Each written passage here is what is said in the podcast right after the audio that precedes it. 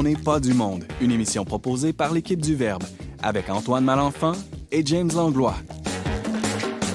Cette semaine à l'émission, Thomas Plouffe nous raconte qui a eu cette idée folle d'inventer l'école. Valérie Laflamme-Caron enquête sur les job-ins d'été de nos ados et d'été et d'hiver, hein, toutes les saisons. Et Sébastien Gendron réconcilie vie paroissiale et marketing. Bref, on n'est pas du monde.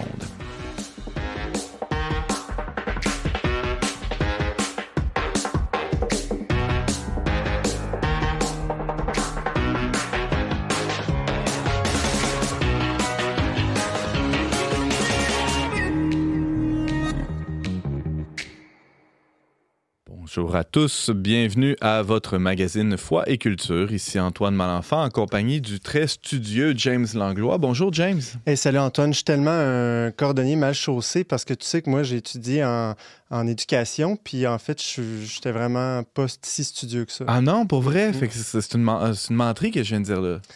Ça dépend comment on conçoit l'étude, Mais tu as étudié longtemps, en tout cas, tu es resté à l'université de, de, de nombreuses années. comme la plupart du monde. Ouais, c'est ça. C'est ça. Mais on parle de ça parce qu'on a aujourd'hui quelqu'un qui est encore à l'école. Depuis toujours et pour toujours. Ah, il y a des gens comme ça qui en sortent jamais, vraiment. ben, Valérie aussi, c'est le cas, hein, c'est vrai. Euh, allô?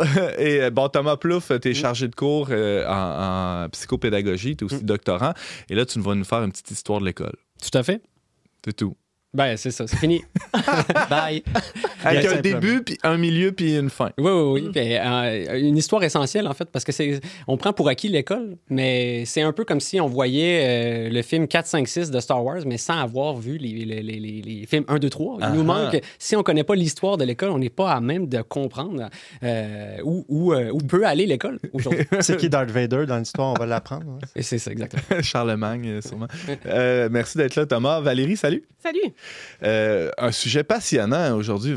Quand tu m'as proposé ça, je, je me suis dit, il faut absolument aller là et ça fera euh, peut-être même l'objet d'un texte. là. En tout cas, j'espère parce que c'est en plein dans le mille. Probablement, c'est une autre chose qu'on prend pour acquis euh, aujourd'hui, c'est le travail des adolescents. Hein?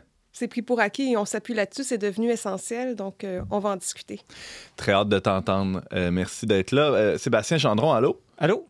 Euh, un, un espèce de match euh, improbable aujourd'hui que, tu nous- euh, que tu nous proposes. Oui, mais c'est un match sans lequel on n'arrivera pas à s'en sortir. là. Donc, euh, Ah oui? il faut réconcilier l'entrepreneuriat et la vie pastorale. Et dans l'entrepreneuriat, il y a le marketing qui entre en ligne de compte. Donc, on va essayer de créer des ponts. là. OK, puis là, tu vas faire rentrer les vendeurs dans le temple, c'est ça que tu... Euh, juste à la porte. là, Ah, juste- trop, ok, c'est juste, J'ai hâte de t'entendre. Ça se peut que ça suscite des discussions autour Mm. de la table, tout ça. Parfait. Ça tombe bien, c'est ça le but de l'émission. Exactement. Oui, puis euh, avant de passer à la petite au petit pont musical, euh, je salue Daniel Le de Saint-Alexis de Montcalm qui nous dit bravo à toute l'équipe. J'aime bien vous écouter votre émission de radio. Alors merci à ceux qui nous écoutent. Vous pouvez nous écrire à onpdm.com.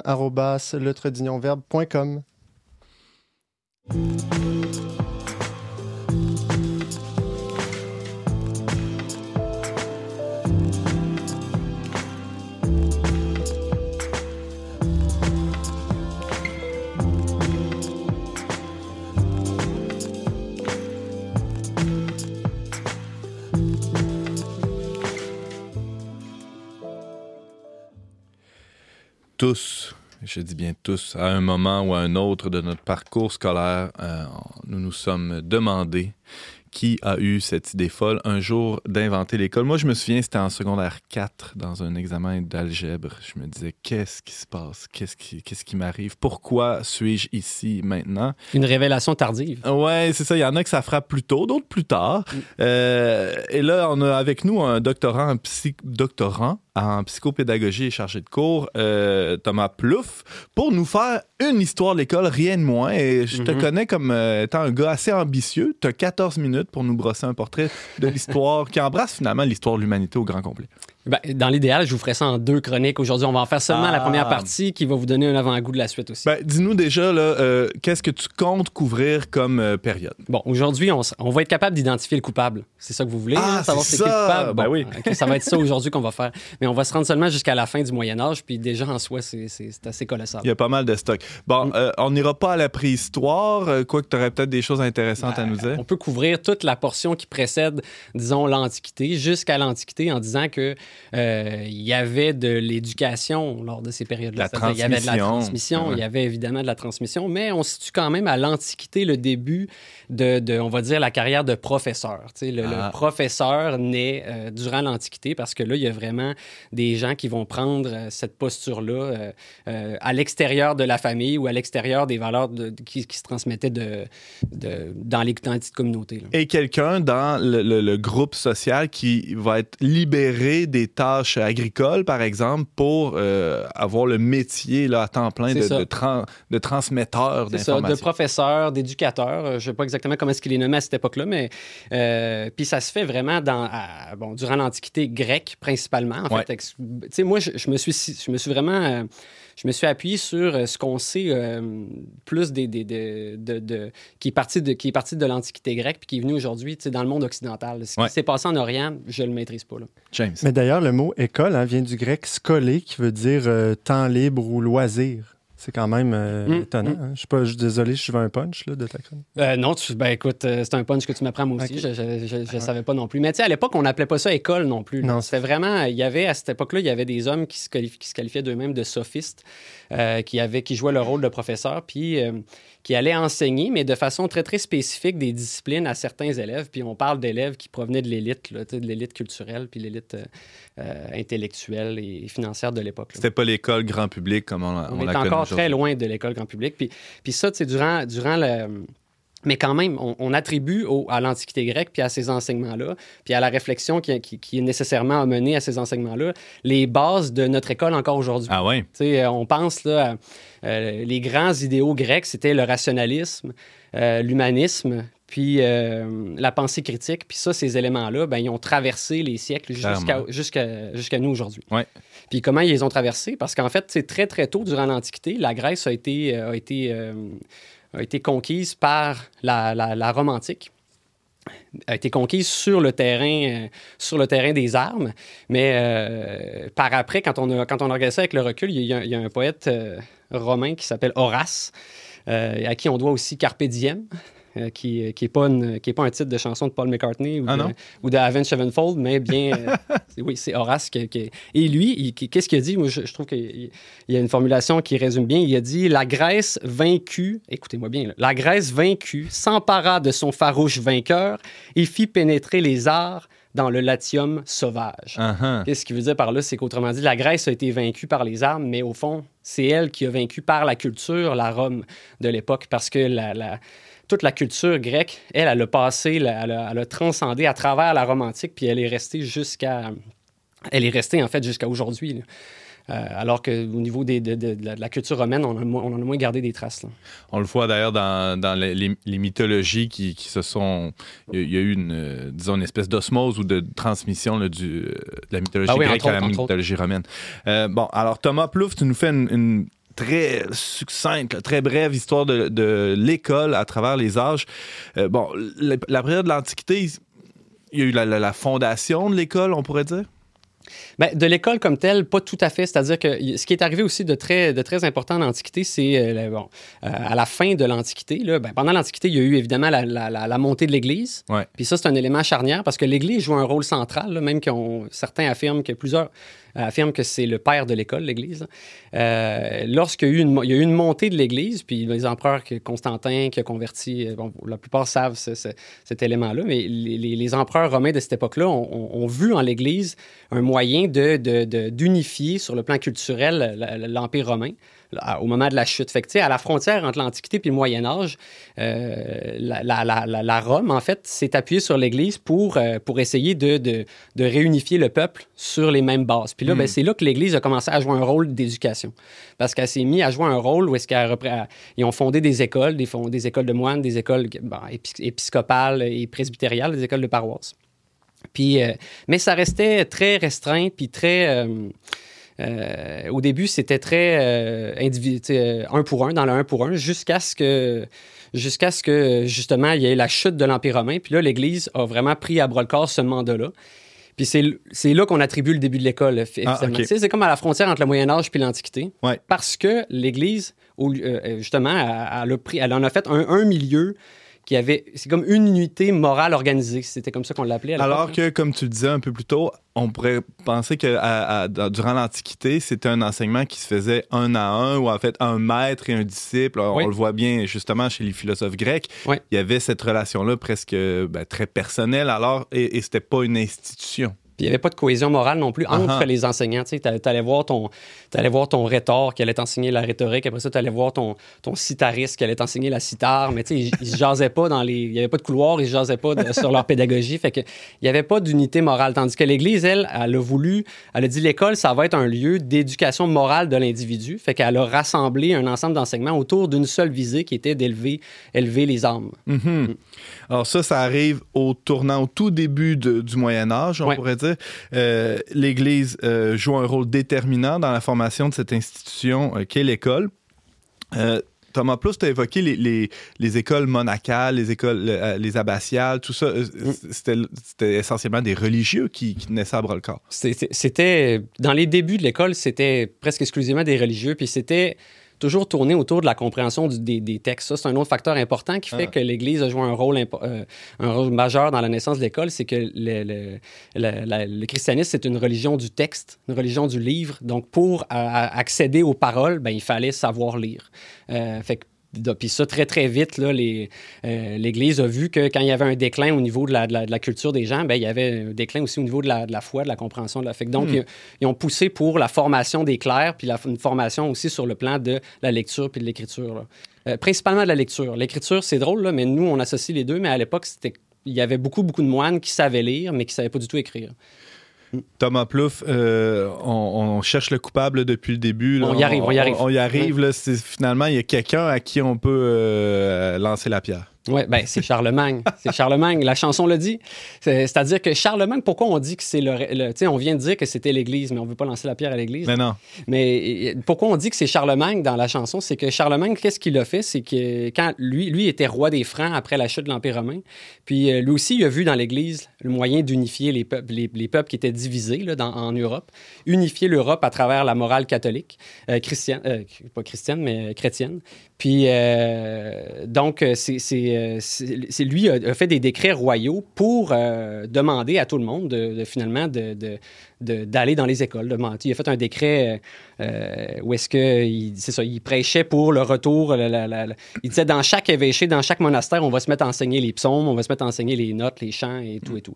Ça n'a pas été tout à fait, ça n'a pas eu l'effet escompté. Euh, il, il a fait une autre chose, par contre, qui est probablement ça pour ça, ce, qu'on- ce qu'on- ce- ce dont on se souvient de lui, c'est qu'il a créé ce qu'on- ce qu'il a appelé l'école du palais. En gros, à cette époque-là, la cour était nomade. Ça veut dire que la cour du roi, elle se promenait. Elle n'avait pas de- d'endroit fixe.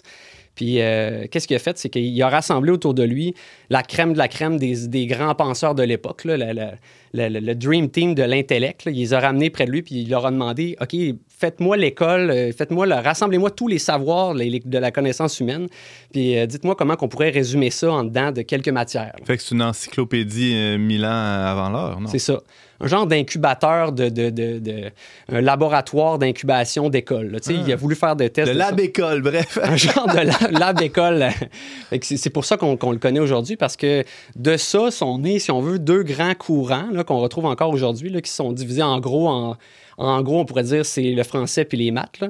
Euh, ils appelaient ça le trivium. Pour le français, c'était, ils divisaient ça entre le- la grammaire, la rhétorique puis la dialectique. Mhm. Puis euh, après ça, plus les autres, euh, le- le- plus les maths, on va dire. Là. Il, il y avait l'arithmétique, il y avait la, la musique aussi qui était. La musique, longtemps, longtemps dans l'histoire de l'école, était considérée comme étant une matière centrale. il appelait ça la loi des, la loi des sons à cette époque-là. Puis après ça, il y avait aussi. J'en oublie La peut-être. géométrie. Euh, la géométrie, l'astronomie, exactement. Fait que, tu sais, il y avait donc il y avait rassemblé tous ces savoirs-là, puis euh, mais ça aussi, ça a été un beau laboratoire, mais ça n'a pas descendu au sein du peuple. Qu'est-ce que ça a pris pour que ça, ça percole jusqu'à l'ensemble de la population, Thomas Plouffe? Ben, c'est longtemps après. C'est long, longtemps après. En fait, là, il a fallu attendre parce qu'après ça, il y a eu il y a eu euh, le Moyen Âge, c'est long, c'est complexe.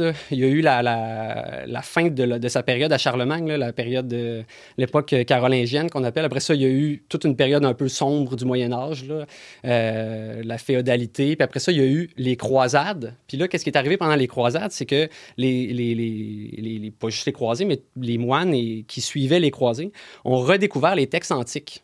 Ça, c'est super intéressant parce que dans l'histoire, souvent, quand la culture grecque était un peu perdue, ben là, il y avait, oups, il y avait un moyen de. Les textes antiques qui avaient été traduits par des Arabes, par des. étaient redécouverts, notamment Aristote, qui a été redécouvert à cette époque-là. Puis après ça, qui. Euh, puis là, c'est là que ça leur renourri une espèce. Ça leur remoussé un peu toute la, sa pensée à lui, qui était tournée autour de la dialectique. Et on s'est retrouvé avec des gars comme Saint Thomas d'Aquin qui, ont eu accès à ces textes-là alors qu'ils étaient euh, euh, dans les limbes depuis euh, des siècles. Oui, puis cette époque-là est assez fameuse justement pour ça parce qu'ils ils sont tombés là-dedans, ils ont trouvé ça tellement génial qu'il y a une longue, longue période où est-ce qu'on est tombé dans, dans la dialectique de façon assez un peu fanatique. Là. On Saint Thomas en fait peut-être un peu partie, mais où est-ce qu'on était, des fois, certains penseurs disent qu'on on tombait dans le pur verbalisme. On était rendu dans les idées juste formelles, puis on ne voyait plus le monde autour. Il y, a une expression euh, qu'on connaît un peu moins ici, mais qui dit euh, lorsque les Turcs ont envahi Constantinople, les, savants byzantins débattaient du sexe des anges.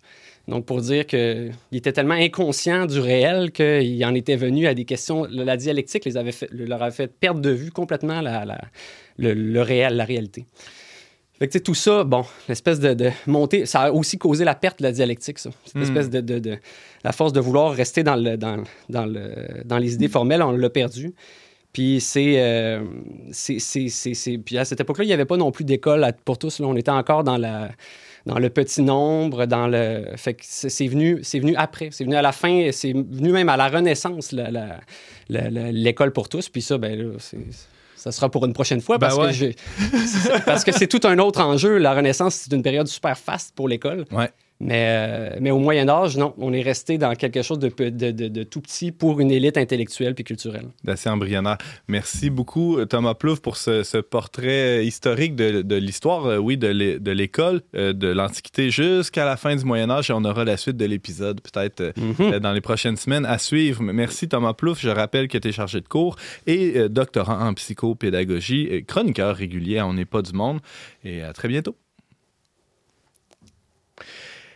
Restez à l'écoute. Au retour, on jase de Jobin d'étudiants avec Valérie.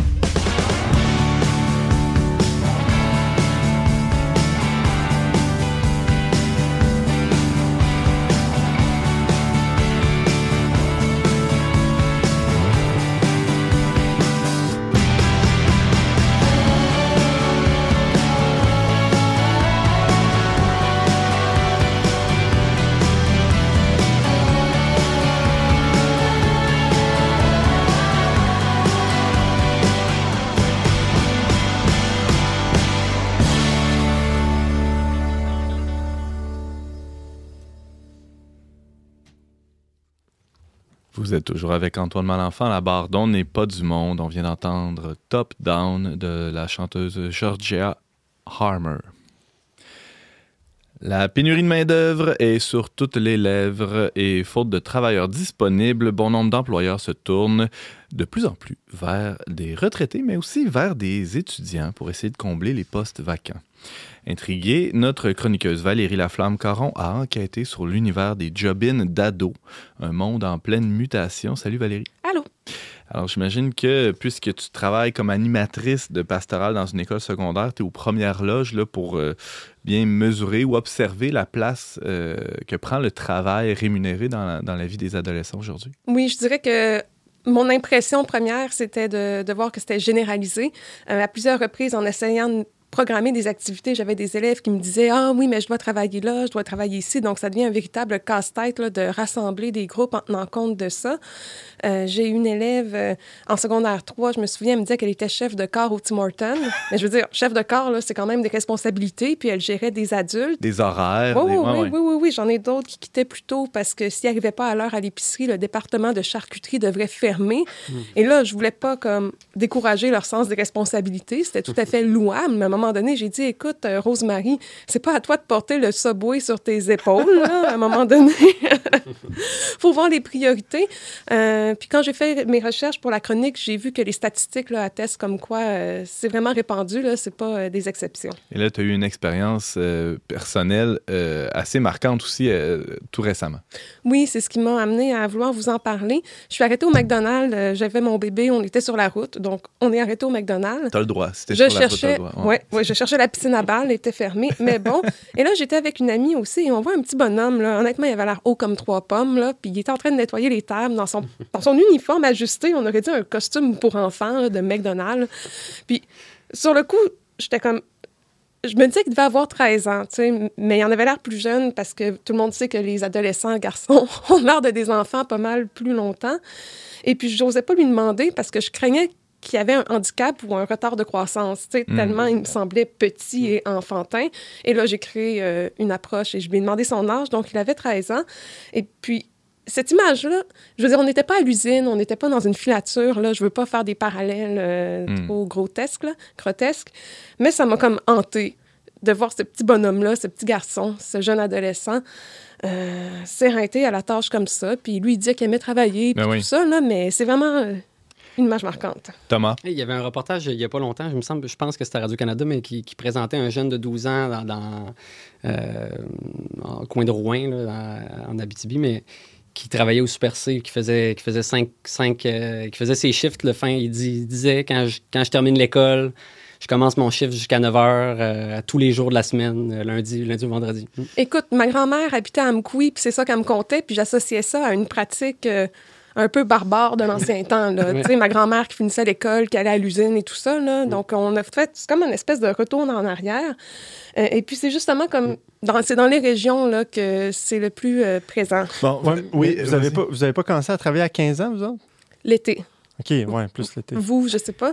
Ben, Ouais, à la ouais. fin de semaine. Oui, l'été, l'été, la fin de semaine, mais jamais pas lundi ou Non, vendredi. non, non, c'est non. ça. Ben, justement, euh, ben, ouais, moi aussi, euh, euh, je, je livrais le journal à partir de 11 ans, tous les, mat- euh, tous les matins. Ensuite, euh, la fin de semaine, j'avais des job-ins euh, à, à partir de ouais, 4 15 ans euh, environ. Mais euh, c'était très peu d'heures, euh, excluant les journaux, là, peu d'heures par, euh, par semaine. Sébastien, toi? Ben, moi, j'ai livré le journal euh, tellement tôt que mon père fallait qu'il passe avec le char déposer les poches de journaux euh, devant nous. là. moi et mon frère, là, on avait genre 5 piastres chaque. là. C'était Ah c'était ridicule. pas là. on, payant, a- on avait quel âge, je sais pas. on achetait des cartes d'hockey avec ça. Mais, mais sinon, effectivement, c'est plus les fins de semaine. Puis euh, l'été que j'ai commencé à travailler à 14, 15, à 15 ans. À 15 ans. Oui, je pense que la norme, en tout cas dans notre temps, c'était peut-être plus la fin du secondaire, secondaire 4 et 5 Ouais, pour ouais. des vrais emplois structurés. Sinon, on faisait du gardiennage, livrage de journaux, les camps de jour, camps de vacances l'été. Là, ça, c'était le standard. Est-ce qu'on a des, des chiffres sur les, les tendances? Parce que là, on parle de nos impressions Mhm. personnelles. C'est c'est toujours de très bons indicateurs, Oui. évidemment. Les là. meilleurs. Euh, les meilleurs, sur- surtout en ce qui nous concerne, nous, ici, Ben autour oui, de la table. Mais euh, il y a sûrement des données là-dessus, Valérie Laflamme. Oui, euh, il y a une étude menée par le Centre d'études des conditions de vie et des besoins de la population euh, qui a recensé qu'il y a 50 des jeunes du secondaire qui ont un emploi rémunéré pendant leurs études. Mais là, c'était pas clair si c'était pendant l'année scolaire ou pas. Mhm. Mais euh, j'imagine que c'était durant l'année l'année scolaire. Ouais. Euh, puis ça représente une augmentation de 10 par rapport aux dernières années. Donc là, plus qu'il y a 20 ans, là, juste les dernières années. Ouais. Et ce serait 45,6% des élèves du secondaire, euh, de première secondaire en fait, là, donc 12-13 ans, qui auraient un emploi. Presque la moitié des jeunes en secondaire 1 ont une job. Oui, puis ça, c'est des données qui ont été corroborées par d'autres études menées par la Chambre de commerce de Montréal euh, et par euh, le réseau aussi euh, des cégeps. Là, donc, ça semble être assez euh, réaliste. Puis là, on parle de combien d'heures en- environ, Valérie, là, par, par semaine chez les jeunes? Bon, ça, ça varie selon ce que j'ai lu, là, mais en général, il dirait entre 15 et 20 heures, alors que pour les adolescents, le nombre d'heures maximales recommandé euh, pour l'emploi, c'est 10 heures pour pas que ça nuise aux études. Puis je veux juste préciser, là, on peut penser à des étudiants là, qui sont au cégep, à l'université, où on a des horaires un peu plus flexibles, un Ouais, peu ouais. plus variables, là, un peu plus allégés. Mais je vous rappelle qu'un élève du secondaire est à l'école de 9 à 4, donc il fait vraiment une journée pleine, une semaine pleine, et ensuite il y a des devoirs à faire, donc ça laisse très Études peu- pour les ouais. examens, etc. Si je comprends bien, c'est pas tant à cause de la pandémie. Là, ça avait commencé bien avant. Oui, La pandémie puis le, le soi-disant pénurie main-d'œuvre. Ben, c'est une tendance, mais qui maintenant, je dirais, est devenue généralisée. Puis euh, je lisais des articles euh, qui présentaient des entreprises qui disaient que sans le travail des adolescents, elles ne pourraient pas survivre.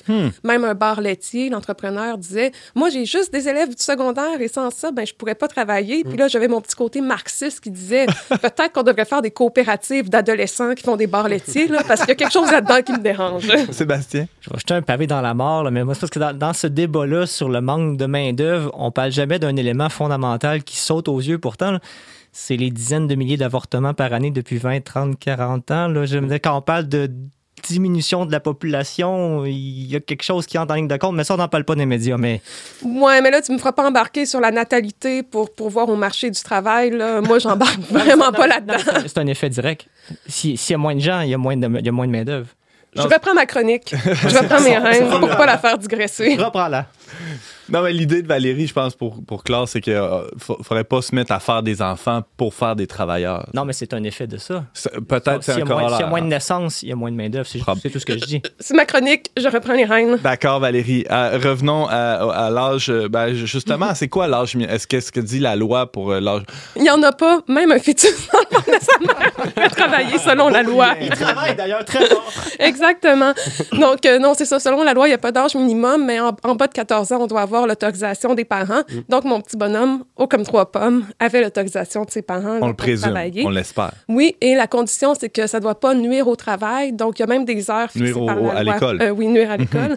Donc, en 23 heures et 6 heures, on ne peut pas travailler, sauf dans des contextes bien, bien nommés. Là. Comme livrer le journal. Livrer le journal, le gardiennage, les camps Voilà. de vacances. Mhm. 5 piastres par semaine. Ah ouais, c'est ça. On en fait-tu des affaires? Ben, dans Ouais. le temps, c'est Oui, ça a augmenté. C'est 6 et 25 maintenant. Euh, Valérie, évidemment, bon, là, euh, tu, l'évoquais tantôt, il y a un petit côté marxiste en toi, une fibre qui vibre en, voyant tout ça. Euh, mais il y, a, tout un contexte qui, sans justifier les choses, les explique. Oui, euh, donc on parle, c'est ça, effectivement, beaucoup de la, de pénurie de main-d'œuvre. Mais tu sais, ce qui est un peu paradoxal aussi, c'est qu'avant, on travaillait par nécessité. Aujourd'hui, les, les élèves, ils vont. Les élèves, parce que moi. Bon, les jeunes. Les, jeunes. Les jeunes. Ils vont travailler plus pour se payer du luxe, je dirais. Parce que quand on parle du travail des enfants, on imagine des enfants qui doivent lâcher l'école pour aller travailler, pour contribuer au revenu familial, donc pour mettre du pain sur la table. Euh, et ça, c'est quelque chose contre lequel on va lutter. Même euh, l'UNICEF, l'Organisation des Nations Unies, dont fait partie le Canada, s'est engagé à abolir le travail des enfants dans le monde d'ici 2025. Et par enfant, euh, ils parlent des- vraiment des jeunes de 18 ans et moins. Donc, on parle pas enfant-enfant. Mais là, est-ce qu'on peut vraiment empêcher un jeune de euh, travailler pour s'acheter un iPhone nouveau cri? Donc, c'est ça. Euh, effectivement, les exigences de la vie sociale pour les, les jeunes sont de plus en plus euh, dispendieuses. Tu parles du cellulaire. Donc, pour avoir une vie sociale, ça prend quand même accès à des applications, des appareils électroniques. Et puis, dans mon entourage, euh, je connais des gens qui ont voulu limiter l'accès à ces appareils-là, puis ils ont vu que ça avait un effet réel sur l'accès de leurs enfants à différents cercles, à différentes activités. Donc ça, ça doit se payer. Il y a les forfaits qui sont associés à ça. On pense aussi aux sorties et même aux voyages. Puis moi, je, je lève la main et je dis coupable. là. Moi aussi, il m'arrive de proposer aux élèves des voyages qui coûtent plusieurs milliers de dollars. Et je sais que l'élève, parfois, le parent va contribuer, va dire, je paie la moitié, mais tu travailles pour payer la moitié. Mais il y en a d'autres qui n'ont pas les moyens. Et je le sais que c'est moi-même qui par la bande indirectement, envoie Rosemary travailler au Subway 15 heures semaine pour Ah. payer le voyage que lui, moi-même, je lui ai proposé. Donc, j'ai quand même un, un certain scrupule. Un ouais. voyage de sensibilisation à la pauvreté dans un pays où on fait travailler les enfants. C'est exactement ça. Je suis désolée. Bri- Brigitte Bédard, elle a la solution. Elle paye ses enfants pour qu'ils lisent des BD. C'est vrai, c'était l'objet d'une de ses chroniques un peu plus tôt cette saison. Mhm. Ça- Oui, c'est un bon truc, ça, quand même. Euh, Il y a des points positifs, Valérie, là, il nous reste euh, quelques temps. là. Il y a des points positifs au travail des, des ados. Euh, C'est sûr, sinon, euh, ça n'existerait Mhm. pas.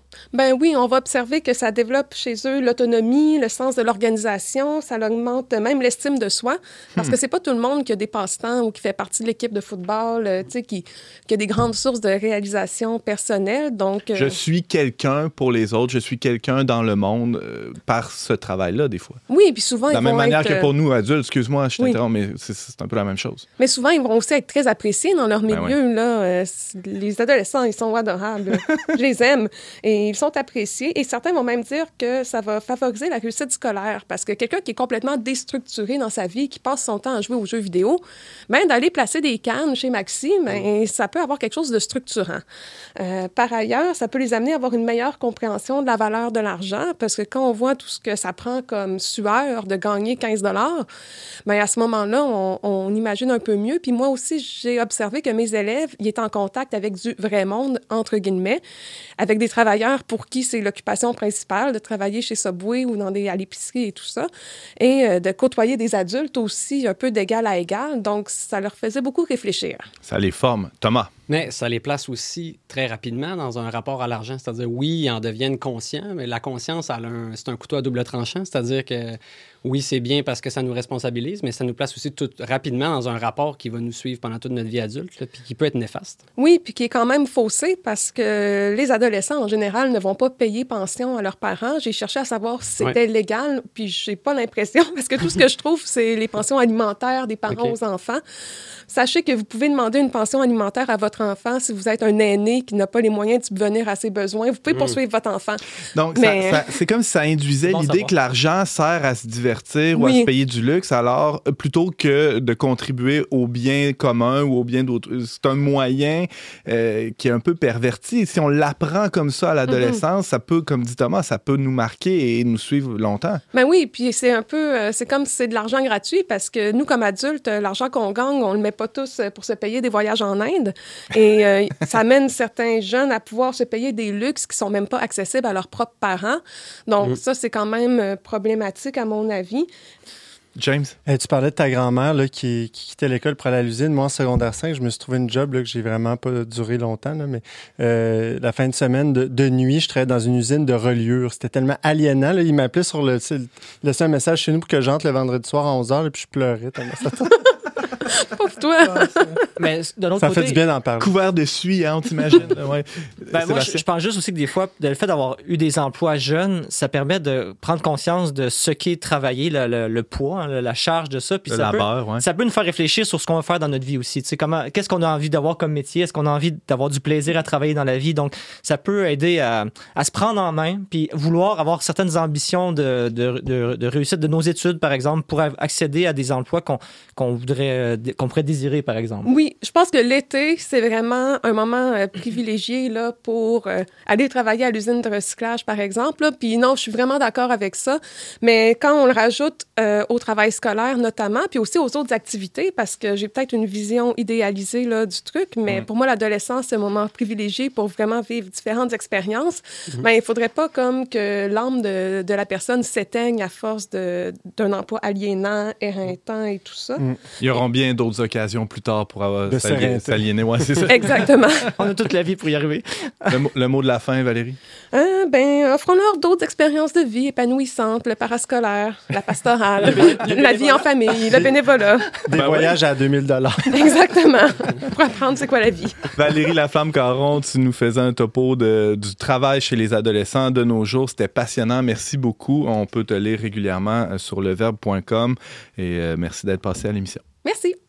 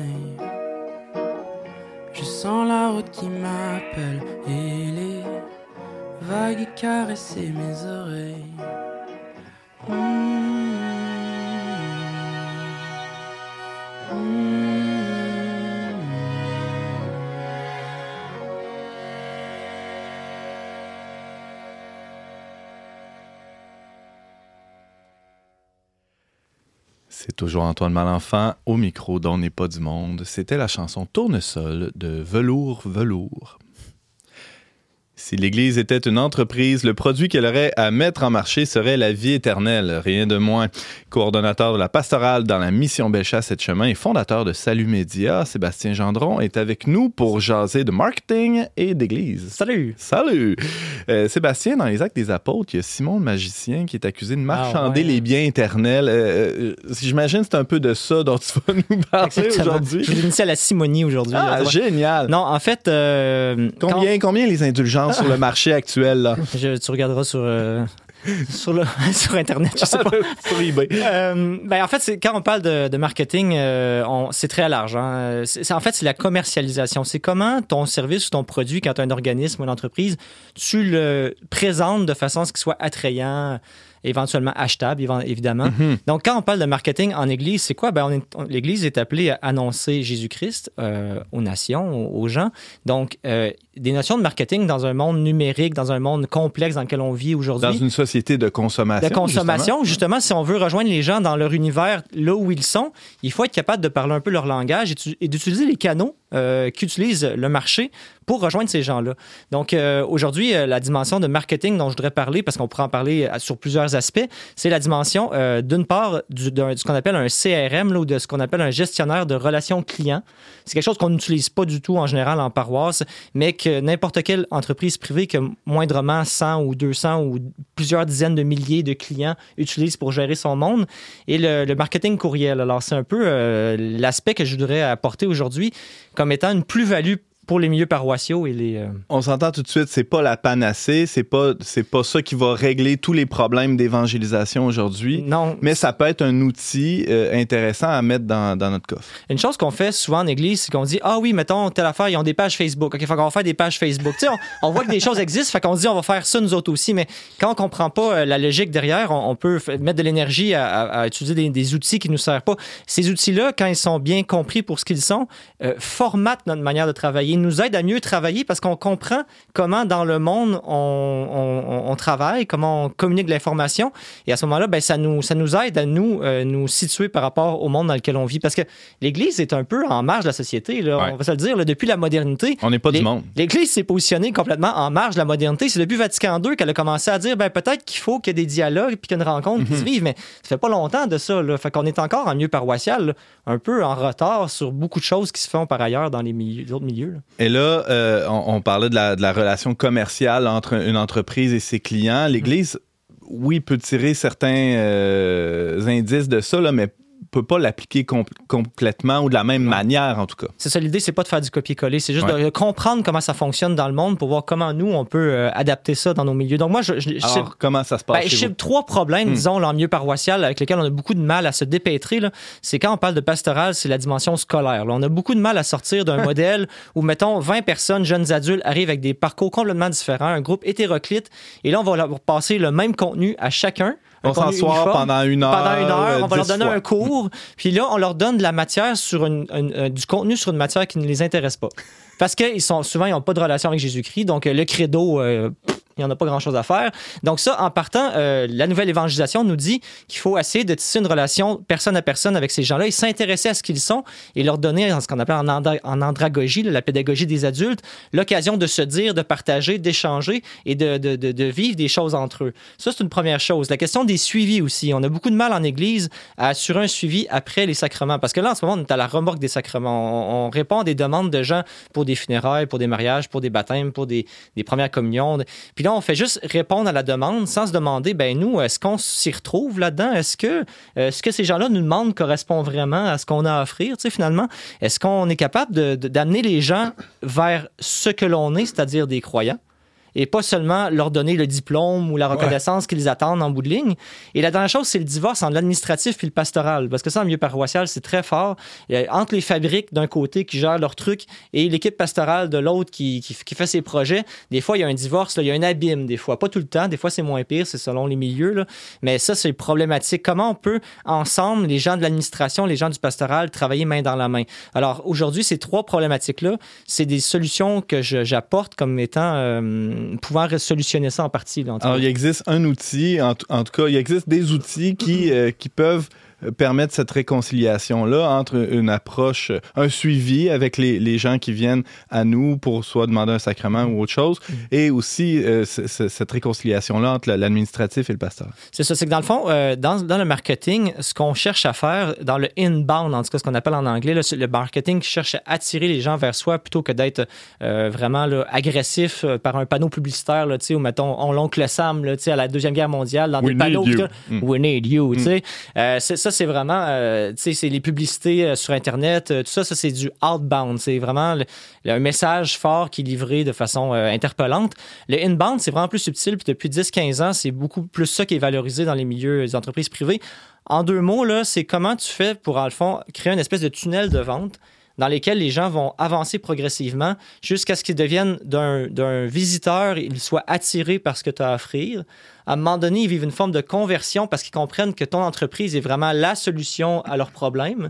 L'engagement travers lequel, là, ils vont vraiment euh, acheter, euh, co- co- commettre un acte de- d'engagement envers l'entreprise. Donc, ils deviennent clients. Puis ensuite, tout le travail de fidélisation de, du client pour qu'il continue à acheter ou à consommer nos, nos- nos biens. Euh, et puis, jusqu'à ce qu'il devienne un ambassadeur, finalement, quelqu'un qui naturellement va te représenter. Moi, j'ai des, des de choses. disciple à missionnaire. Ben, exactement. Moi, moi, moi, la Zoom, j'étais un ambassadeur de ça avant la pandémie. J'avais connu ça dans une entreprise précédente. Puis dans deux milieux où j'ai travaillé, j'ai implanté ça. J'ai pas fait une scène. Je n'étais pas euh, représentant, mais j'étais- j'y croyais. Alors, je, Tu avais je un niveau d'engagement Ah, d'engagement très qui élevé. faisait que. Ouais, vas-y. Tu sais, là, aujourd'hui, tu nous parles euh, d'outils qui existent là, pour faire ce- cette relation-là avec les gens. Puis euh, j'entendais récemment le Père Édouard à notre lancement qui disait la communion dans l'Église, c'est souvent la communion au répondeur. Puis euh, j'ai déjà entendu l'archevêque de Québec dans un lancement d'année pastorale inviter justement les gens gens à dire écoutez, on peut-tu faire un, un- un effort, les paroisses, pour faire en sorte que quand les gens appellent à la paroisse, ils ne tombent pas sur un répondeur, justement, puis que le répondeur, c'est genre bonjour, vous êtes. Tu sais, c'est. euh, Déjà là, il peut- créer une relation avec une personne au téléphone, c'est déjà un début, ne serait-ce que ça. là. Bon, par rapport à ça, euh, l'outil auquel tu parlais, Antoine, tantôt, c'est Tilma. C'est un outil qui, qui a été créé à Vancouver par Glass Canvas, là, qui est une entreprise de geeks euh, euh, catholiques qui crée des produits pour les paroisses catholiques. Nous, on a commencé à l'utiliser dans la mission Bellechasse et de Chemin depuis quelques temps. On voit le potentiel de ça. Donc, c'est pourquoi aujourd'hui, moi, j'en parle parce que si d'autres personnes t'intéressent à l'utiliser, c'est vraiment intéressant. Notons que tu n'as aucune part dans cette entreprise-là. Euh, pas là. pour l'instant, en tout cas. C'est en négociation, mais non, mais, mais euh, c'est- juste que moi, je pense que c'est le genre d'outil qui, quand tu commences à l'utiliser, te fait réfléchir sur comment tu fais la pastorale Ouais. et t'amène à travailler différemment. C'est ça qui est intéressant. Donc, cet outil-là, c'est trois choses principalement. C'est un gestionnaire d'utilisateurs, comme je le disais tantôt, dans lequel tout, est, tout le monde dont tu as les coordonnées dans ta paroisse sont euh, engrangés, si tu veux. Puis là, tu peux faire une recherche par fil, puis tout ça pour voir euh, qui sont quoi, ce qui te permet de faire de la segmentation, entre autres. Quand tu veux faire une communication, tu veux rejoindre, par exemple, tous les anciens participants d'Alpha ou tu veux rejoindre tous les anciens personnes qui sont euh, venues euh, à tel événement caritatif ou même par C'est rapport... un truc, une fin de semaine pour les couples. Tu pas besoin d'achaler tout le monde Non, avec ça. c'est ça. Tu prends Ouais. tous les gens qui ont déjà participé à un parcours, par exemple, de préparation au mariage. Ouais.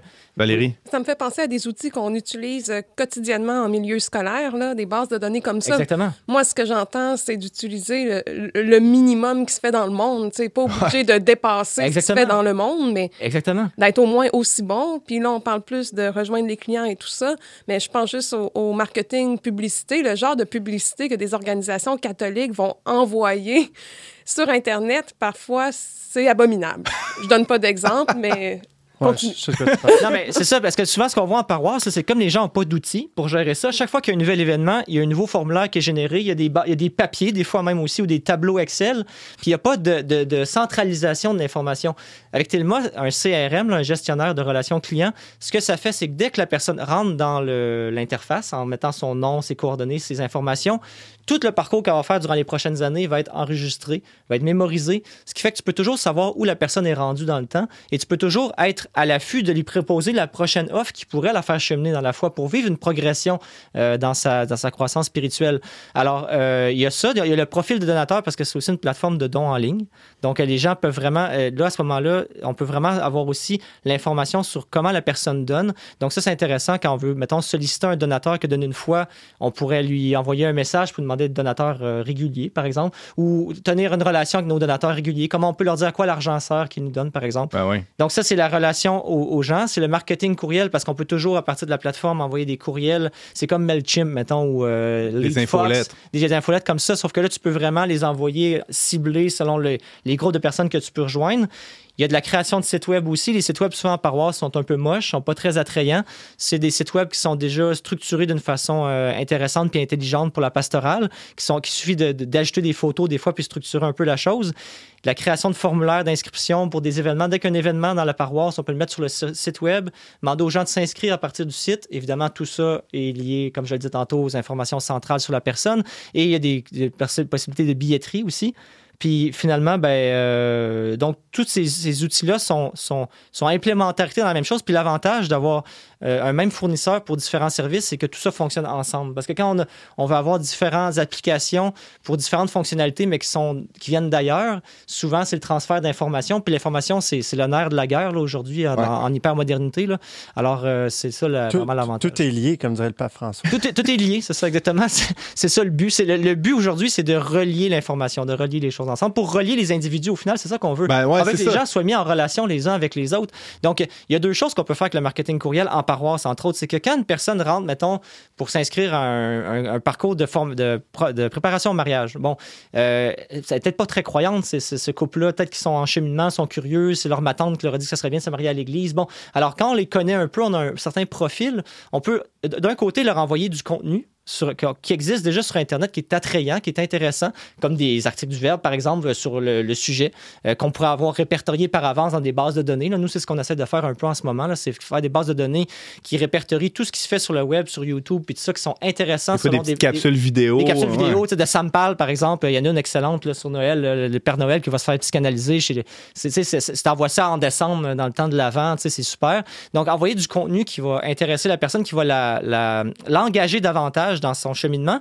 Puis l'autre chose, c'est que quand tu commences à te dire que tu entretiens une relation dans le long terme avec la personne, tu te poses la question, mais c'est quoi qu'est-ce que je vais pouvoir lui proposer de concret pour entretenir une relation avec elle, pour mettre en relation peut-être toutes les personnes qui vivent un parcours euh, catéchétique là, ou de préparation au mariage, puis de sortir de la notion très stricte de parcours qui a un début puis une fin, puis de se dire, le, ma paroisse doit être un écosystème dans lequel il y a une panoplie d'offres, de, de, propositions, d'occasions, et euh, il faut que la personne puisse naviguer là-dedans jusqu'à ce qu'elle soit suffisamment mature pour s'installer quelque part dans une niche dans laquelle elle va être bien, un, petit groupe de maison, une cellule paroissiale, ou quoi que ce soit. Mais euh, notre but, nous, c'est de, de favoriser la croissance de cette personne-là à l'intérieur de l'écosystème. Thomas? Je ne suis pas sûr de comprendre comment. On aurait dit que tu allais t'en venir là. Comment, comment justement passer de toute cette espèce de gestion d'information-là à la rencontre concrète? Ben, c'est justement, c'est que quand tu commences à te dire que euh, ton rôle, quand tu, une personne rentre dans ta base de données, c'est de la prendre en charge, puis de la d'être redevable envers elle et de la faire cheminer ça t'amène à te poser la question justement qu'est-ce que je veux lui offrir? Ça t'amène à, avoir une créativité pastorale. Peut-être que ça peut juste être un café avec quelques jeunes. Les, les, couples qui ont été mariés dans les trois dernières années, par exemple. On fait un, on fait un café, discussion. Euh, c'est pas quelque chose qu'on aurait pensé faire normalement quand notre parcours, c'est ils s'inscrivent au mariage, ils se marient, puis bye bye. Hmm. C'est que dans le fond, si tu dis cette personne-là est passée par chez nous, puis j'ai une responsabilité envers elle, ben c'est l'informatique au service de l'humain Mm. finalement. Valérie? C'est ça, j'ai l'impression que si on prend le temps de s'y arrêter puis que tu prends le temps de nous en parler, c'est que c'est pas advenu encore dans les paroisses. Mm. Mais encore une fois, pour utiliser ça quotidiennement dans mon travail, on n'y pense pas, puis on n'a pas des grandes théories parce que c'est quelque chose déjà qui est acquis. Admettons que je vais cibler par niveau les élèves, je peux cibler les élèves par activité, par concentration, euh, par... en tout cas, c'est vraiment la base. Là. En vue d'un événement réel ou d'une rencontre réelle où là, euh, justement, la personne va pouvoir croître euh, dans sa foi ou scolairement, en tout cas, selon le contexte. C'est ça, on n'y pense pas à l'outil, c'est intégré. C'est ça, et, là, il faut, faut éviter l'écueil de, de, l'outil pour l'outil. Exactement. Puis moi, quand je parle d'entrepreneuriat et d'église, tout ce que je veux dire souvent, c'est comme tu dis, c'est juste se remettre à niveau. Juste se remettre à niveau par rapport à ce qui se fait ailleurs, puis qui, sans lequel on ne peut pas fonctionner. Donc, euh, Tilma, c'est pas que c'est révolutionnaire, c'est que c'est adapté pour les milieux catholiques, puis que ça fonctionne bien. Fait que c'est vraiment, euh, c'est dans ce sens-là que nous, on, on l'utilise.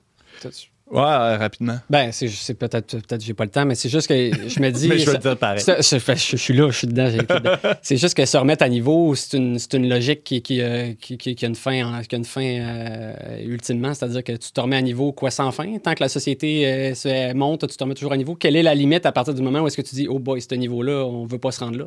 Euh, c'est juste d'être fonctionnel puis de bien faire notre travail. Oui, je comprends. Mais dès, qu'on est dysfonctionnel puis qu'on fait pas qu'on fait pas notre job comme paroisse parce qu'on n'a pas de rétention des gens qui passent chez nous, mm. ben, il y a des questions à se poser. Puis l'évangile n'est pas annoncé à personne. C'est ça. Donc c'est juste, euh, faut pas. C'est ta raison de dire, il y a une limite. Là, mais une remise à niveau, c'est de dire euh, faire ce qu'il faut pour que ça marche, tout simplement. prendre, les prendre, les moyens. Je comprends. Parce que là, c'est juste un grand public. La différence entre une paroisse, une communauté plus fermée ou circonscrite, je pense que c'est ça la différence. Mhm. C'est que dans une mission comme la sienne, il y a vraiment une grande variété de personnes avec des profils très différents. Tu ne peux pas leur proposer la même chose. Exactement. C'est tout le temps qu'on avait, Sébastien Gendron. ouf, ouf, ouf. Merci. merci à toi. Puis euh, on, on, espère que ça va peut-être euh, germer hein, dans les esprits de ceux qui nous écoutent, qui sont engagés en pastoral ici et là, sur le territoire merveilleux du Québec. Merci Sébastien. Salut.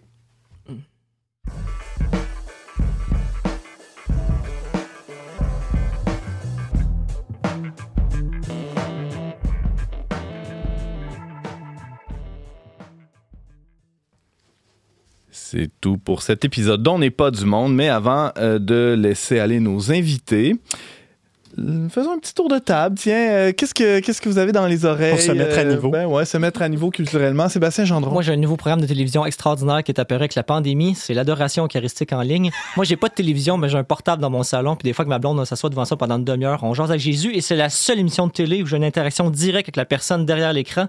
Donc c'est une, une innovation extraordinaire. Là. Même à Silicon Valley, ils ont pas réussi à inventer un truc comme ça encore. C'est pas euh, un peu opposé au terme de présence réelle? C'est une présence qui transcende le numérique. euh, c'est- Puis moi, le- mon programme préféré, c'est ouais. celui de Saint- Sainte-Bénédicte à Melbourne. là. Je trouve qu'il y a d'une simplicité. Puis euh, c'est celui que je préfère parce qu'il y a plusieurs choix, en fait. C'est ça qui est ça merveilleux. sur là. YouTube. Sur on- YouTube, ah euh, ouais, gratuit. c'est ça. Ben euh, ouais, merveilleux. Merci Sébastien. Valérie.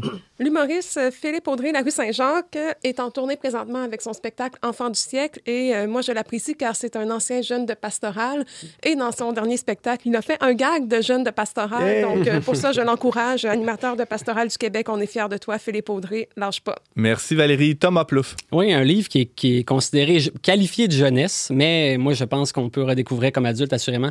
Ça s'appelle Le Passeur. C'est un livre qui a été écrit par euh, Lois euh, Laurie, qui, euh, qui a été réédité récemment, donc c'est facile à trouver. Le passeur de Loïs Laurie. Merci beaucoup, Thomas, Valérie et Sébastien Gendron. Euh, merci à tous d'avoir été avec nous. Vous pouvez partager cette émission en tout temps via votre plateforme de balado diffusion préférée.